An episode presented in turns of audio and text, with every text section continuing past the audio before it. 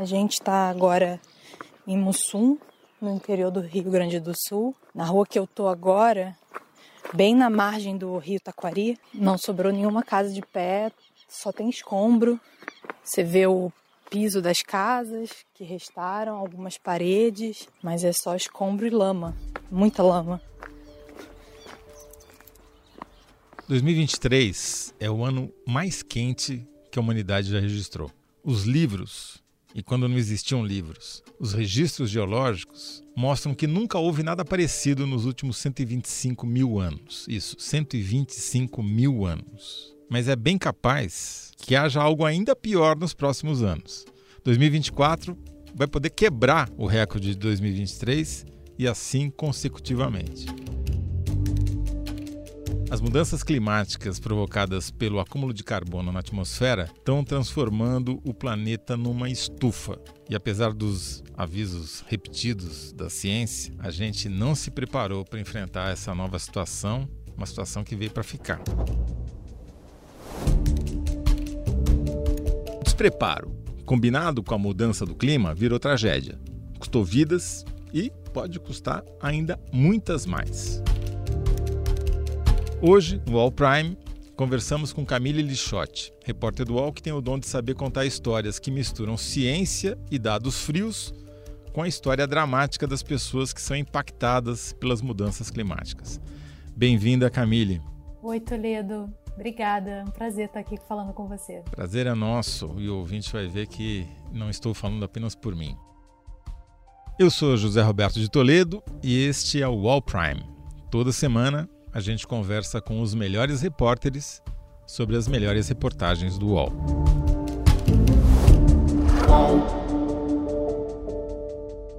Sábado, dia 18 de novembro, o Rio de Janeiro bateu seu recorde de calor. Os termômetros marcaram 45 graus, mas a sensação térmica era muito maior, era de 60 graus, que é literalmente a temperatura de uma sauna, não é uma força de expressão. Camille, em São João do Meriti, ali na Baixada Fluminense, onde você estava naquele sábado, como estava o calor? Pois é, Toledo. Olha, eu já senti muito calor no Rio de Janeiro, mas esse calor do dia 18 foi uma coisa assim muito diferente de todos os outros. O ar era quase respirável, assim, e no final da noite, lá pelas 11, faltou luz na minha casa. Então eu fiquei sem ar condicionado e sem ventilador e não ventava, né? Era quase um forno mesmo insuportável. E depois de uns 30 minutos sem luz, eu sentia a minha cabeça formigando e eu decidi sair de casa e procurar um hotel, porque eu pensei, bom, se eu ficar aqui eu vou desmaiar, né? E aí eu e minha mãe saímos, fomos em uns quatro hotéis e não tinha vaga em nenhum deles, né? Todos estavam com fila para entrar, lotados. Todos tiveram a mesma ideia que você. Exatamente, todo mundo teve a mesma ideia que eu. Então, eu tive que voltar para casa resignada com o calor. E no caminho de volta para casa aconteceu um negócio inédito e assustador, né? Pois é, na volta o pneu do carro estourou com o calor do asfalto, assim. A roda ficou. Não, peraí. Não, não, não, não. Explica direito esse negócio. Como é assim o pneu do carro estourou com o calor do asfalto? É, a roda é, ficou com aspecto derretido, assim, né? Com rasgo. É, a roda já não era também zero, mas assim, a ponto de estourar, eu me assustei, né? Uma sensação térmica de 60 graus, foi a primeira vez que eu vi isso. Assim, não venta, parece mesmo, sabe quando você é, faz alguma coisa no forno da cozinha e abre o forno e fica aquela, aquele vapor uhum. quente? Era essa a sensação. Só que eu tava dentro do forno, né? Voltou a luz em algum momento? A luz voltou, é, ia dar umas duas horas da manhã mais ou menos. E aí foi aquela felicidade, né, que finalmente eu ia conseguir dormir e a gente dormiu só depois com o ar condicionado. E quando vocês acordaram dessa noite infernal, o pesadelo não tinha acabado. Na verdade, tinha piorado, é isso? É, a gente acordou com uma ligação, né, com a notícia de que um vizinho tinha morrido de calor na madrugada. Ele também ficou sem luz, a cidade inteira ficou sem luz, e ele teve um infarto em casa. O agente que foi recolher o corpo dele, enfim, começou a conversar com as pessoas e ele disse que já tinha recolhido 10 corpos naquela mesma noite de pessoas que também tinham falecido. E existe realmente essa relação entre é, o, o, calor e o aumento de mortes, especialmente por infarto, parada cardiorrespiratória e etc. Então aí eu percebi, né, bem na, na, na minha cara, assim, a, a, gravidade da situação.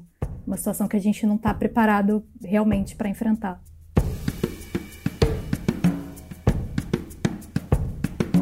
Camille, você recentemente viajou ao Rio Grande do Sul para contar a história de uma tragédia que se abateu sobre o município de Mussum, que fica no vale de um rio próximo a Porto Alegre.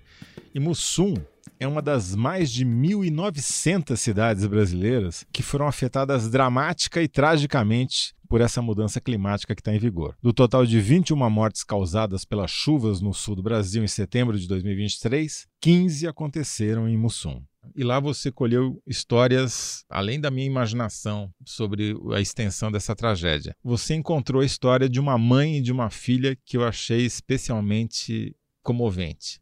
Conta pra gente essa história e por que, que ela é importante para entender esse fenômeno global. A história é da Elizabeth Simonai, ela tem 65 anos. Essa história é bem emblemática mesmo porque mostra como as pessoas não têm dimensão do que é um evento extremo. A Elizabeth, ela se baseou em tragédias passadas, né, enchentes que aconteciam normalmente no Rio Taquari. Então, quando a água começou a subir, né, que vieram os primeiros alertas em grupos de WhatsApp, em motos com alto-falantes, ela levou a mãe, de 90 anos, para o segundo andar da casa dela, porque ela achou que lá elas estariam seguras, né? Aí minha mãe veio aqui, ela trouxe bolo, pão, biscoito, café para nós passar a noite, porque a outra vez que, que veio a enchente, ela foi até o terceiro, quarto degrau da escada, ela não subiu, né? Uhum. Exagero que nem essa vez. E aí eu, de noitezinha, assim, o rio começou a vir e vir e vir. Quando eu me dei de conta, já estava aqui embaixo já estava tudo coberto. E elas ficaram lá esperando, porque o que você faz, né? Qual era a orientação do que tinha que ser feito? Elas não sabiam, então elas ficaram esperando. O nível normal do rio é de 3 metros, mais ou menos. Nos 18, ele já começa a atingir as primeiras casas. As primeiras casas ficam inundadas. A enchente no final, no, no, pico, né, ela chegou aos 26 metros. Ela ultrapassou a projeção da, da CPRM. 26 metros é um prédio de 10 andares. 85% da cidade ficou debaixo d'água. Quando veio o alerta mais forte de que seria uma enchente sem precedentes, já não dava mais para resgatar as pessoas que estavam no segundo andar, no telhado da casa, porque as pessoas foram passando para o segundo andar, para o sótão, para o telhado. Só que não dava mais para resgatar essas pessoas porque. A água continua subindo, subindo, subindo e não parava de subir. Subindo, a água subia a 2 metros por hora. Não era mais possível resgatar as pessoas que estavam lá, porque a Defesa Civil Municipal não tinha barco de resgate. Então, os bombeiros não conseguiam acessar a cidade porque a ponte caiu. A chuva aconteceu nos pontos de maior altitude na bacia do Rio das Antas, que é um rio que tem uma inclinação muito abrupta e por isso escoou rapidamente, de uma forma repentina, toda aquela água que choveu em áreas de maior altitude em direção ao Vale Taquari. Elas ficaram lá no segundo andar e viram a água subindo, subindo, subindo primeiro no joelho, depois na cintura, no peito e passou a cabeça delas. E aí estava é, tudo boiando no quarto do segundo andar, a mãe desesperada. E aí o que a Elizabeth fez foi pegar um sofá que estava boiando por ali, colocou uma mão em cima do sofá e colocou a mãe também pendurada no sofá e ela ficou segurando a mão da mãe dela, porque a mãe pedia para ela não soltar a mão. A água chegou lá no segundo andar nessa situação extrema, era umas 8 horas da noite, mais ou menos. E aí, pouco tempo depois, a luz da cidade acabou e o sinal de telefone também. Daí eu não alcançava o chão, a gente ficou em cima assim, sabe? Eu não alcançava o chão. Quer dizer, às oito e meia da noite, a Elizabeth, de 65 anos, e a mãe de 90 anos estavam no segundo andar da sua casa, boiando agarradas a um sofá no escuro e sem telefone. Eu só sei que eu botei ela em cima do sofá e sempre de mão dadas. Aí, eu, quando eu botei ela em cima do sofá, eu disse: Mãe, tu tá bem? Ela não falou mais. O prefeito chegou a pedir é, para o Estado um helicóptero de resgate mas não, o estado disse que não tinha helicóptero para voo noturno. Os bombeiros só conseguiram chegar na cidade de Mussum pela manhã. Eram umas 8 horas da manhã, mais ou menos. E eles só chegaram à casa da Elizabeth para retirar o corpo no início da tarde. Eu fiz o que eu pude, né? No escuro, mas eu fiz o que eu pude para ela, né? O que, que aconteceu depois do resgate? Para onde elas foram? Porque ela também devia estar numa situação, depois de mais de 12 horas na água, devia estar com frio, pelo menos, ou hipotermia, talvez. Ela foi avaliada por um médico, a Elizabeth, e ela já estava com sinais de hipotermia. Se ela ficasse, talvez, algumas horas a mais debaixo daquela água, ela também poderia ter morrido, né? No dia seguinte, a cidade estava destruída, estava um caos. Os bombeiros, quando retiraram o corpo da mãe da Elizabeth, levaram para o hospital da cidade de Mussum. E nesse hospital eles improvisaram uma sala de reunião é, como um necrotério. Então todos os corpos eram levados para lá para fazer o atestado de óbito, né? E, e depois foram para o IML de Porto Alegre é, para serem enterrados dias depois também, porque o cemitério também foi destruído na cidade. Sim. Daí eu só fui ver ela no sábado seguinte, que daí ela ficou toda a semana em Porto Alegre, no IML, uhum. e ela veio no sábado para cá. Além da história trágica da Elizabeth, você coletou lá o depoimento da Janete que, que aconteceu com ela e com a família dela? A história da Janete também é muito chocante, porque foi uma tragédia familiar, né? Eles se reuniram para um aniversário, três parentes dela acabaram mortas. Nesse caso, eles não foram nem alertados que iam ter enchente, porque eles moram na zona rural de Mussum e como o município não tem um sistema de sirenes, nem nenhum tipo de aviso mais estruturado, é, eles só se deram conta quando viram o rio chegar mesmo, assim. E tinha um idoso é, com eles, né, o sogro da Janete, que tinha 94 anos, e ele disse que ali na casa onde eles estavam era seguro porque a água nunca tinha entrado. Começou, eram umas 5 horas, aí o rio começou subindo pelos barranques. Aí nós viemos para cá, eram umas 10 horas por aí. Aí sim, aí ele começou a vir bem, com bastante força. E quando o rio foi entrando, a água foi subindo e de repente a água ganhou uma força que destruiu a casa, assim, a casa cedeu completamente. Lá dentro estavam esse o sogro da Janete, né, esse idoso de 94 anos, a Janete e a cunhada e o cunhado. Aí nós colocamos o avô na, em cima de uma mesa, numa cadeira. Lá pelas tantas desprendeu o porão embaixo, que é, antigamente eles faziam o porão com barro, né? Daqui a pouco nós caímos tudo dentro da água. Desabou, mas ficou as paredes da casa. A casa desabou dentro do porão e os tijolos foram pro lado. E eu consegui me pegar na janela da casa. Aí aquilo lá desabou, a gente veio tudo dentro da água.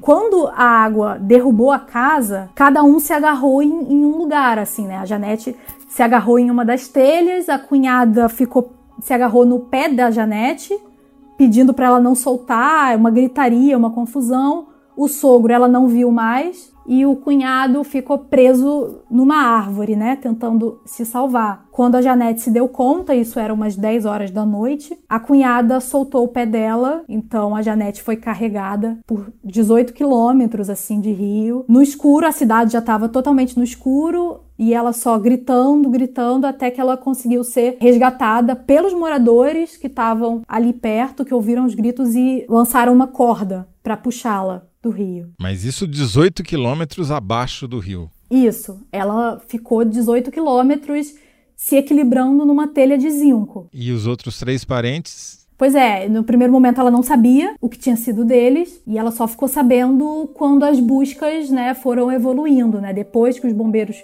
começaram a procurar os corpos, começando a procurar as pessoas. A cunhada dela foi encontrada na cidade de Arroio do Meio, que é uma outra cidade, fica uns 20 quilômetros, assim, em linha reta, né? O cunhado foi encontrado perto daquela árvore onde ele estava mesmo, a árvore caiu, e aí os bombeiros encontraram o pé dele, que estava para fora do monte de lama, que ficou ali a uns 200 metros da casa, e o idoso de 94 anos está desaparecido, né? O corpo dele não foi encontrado ainda, mas ela tem consciência de que ele é, também faleceu.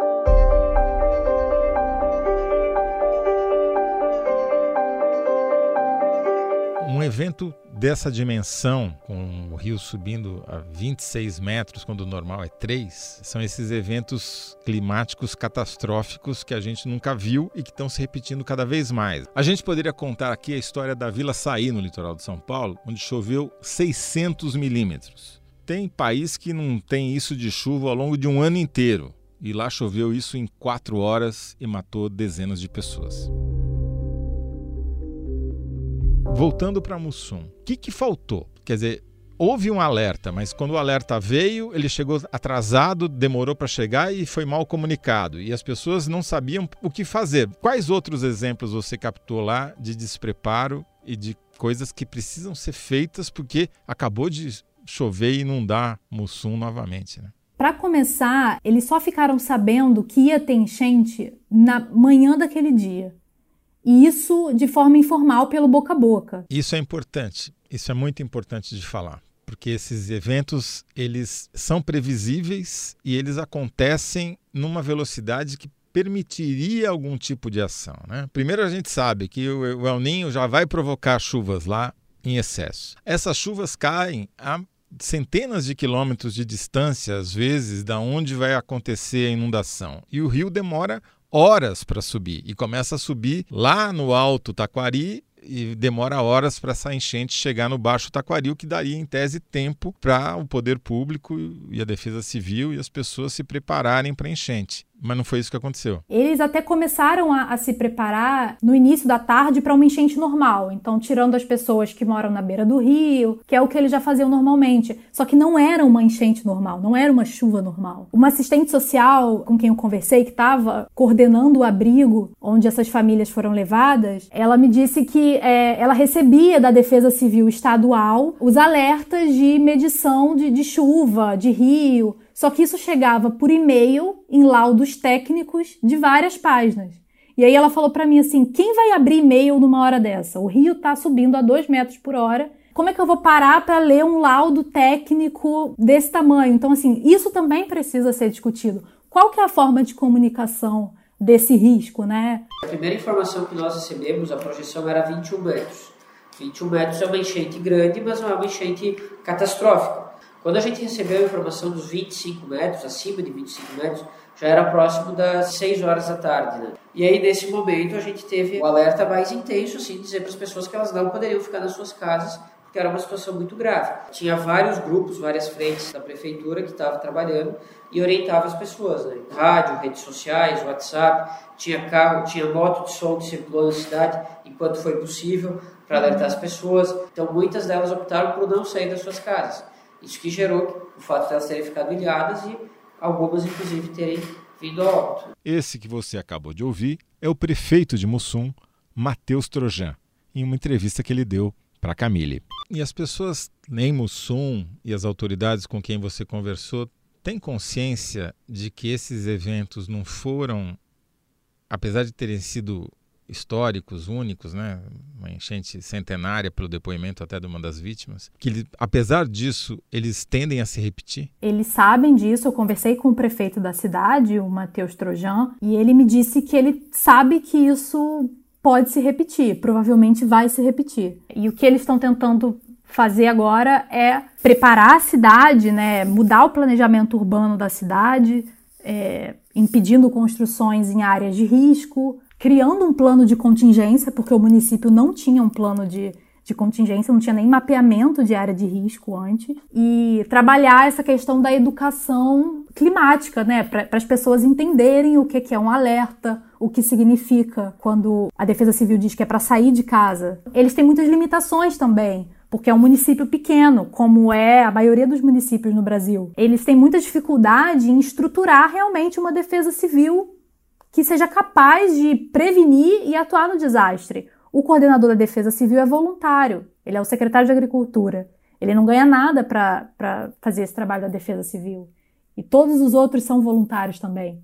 Então, assim, é realmente um desafio muito grande para essas cidades. Eles precisam do apoio do, dos governos é, federal e estadual. Em termos de prevenção, a gente é bem franco dizer que a gente não tinha estrutura para lidar com uma situação como essa. E se mostrou, inclusive, a estrutura da Defesa Civil Regional e Estadual muito precária. Por parte de Defesa Civil, por parte das pessoas que tinham que atuar, as informações elas eram muito vagas e eram muito atrasadas, e não tinha tempo de reação. Quais são as lições de Mussum para todos os outros municípios brasileiros que estão sujeitos a enfrentar uma situação dramática como essa e mais de uma vez? Em primeiro lugar, o Brasil tem que ter um plano de gestão de risco que foque na prevenção e na situação das defesas civis municipais. Você tem que pensar em rotas de fuga, condição para evacuação das pessoas, comunicação clara de risco. Quer dizer, não basta só dizer que as pessoas foram alertadas e pronto, né? Elas têm que saber o que fazer. Em Mussum, por exemplo, o que eles têm de estrutura são lanternas, coletes e cones. Só isso. Não tem barco, não tem carro, não tem megafone, não tem walk-talk, não tem não, nada. Não, não tem nada. É isso. Então, o que, que você faz com um colete, uma lanterna e um cone quando tem um rio que chega a 26 metros, um prédio de 10 andares? É preciso olhar para essa situação das defesas civis municipais e pensar em prevenção, porque o Fundo da Defesa Civil Nacional ele também só é usado depois que a tragédia acontece. Então, o Mussum recebeu, depois da tragédia, o apoio federal, estadual, outras defesas civis foram lá ajudar no resgate, mas isso teria que ter sido feito antes, assim. E tem orçamento para isso? Não, não tem. O orçamento para gestão de risco e desastre em 2023 foi o menor em 14 anos. É um levantamento feito com esses valores de 2010 a 2022 mostrou que parte desse orçamento nem é aplicado às vezes, porque faltam projetos para gestão de risco. Então, assim, a gente está muito atrasado para essa transição climática.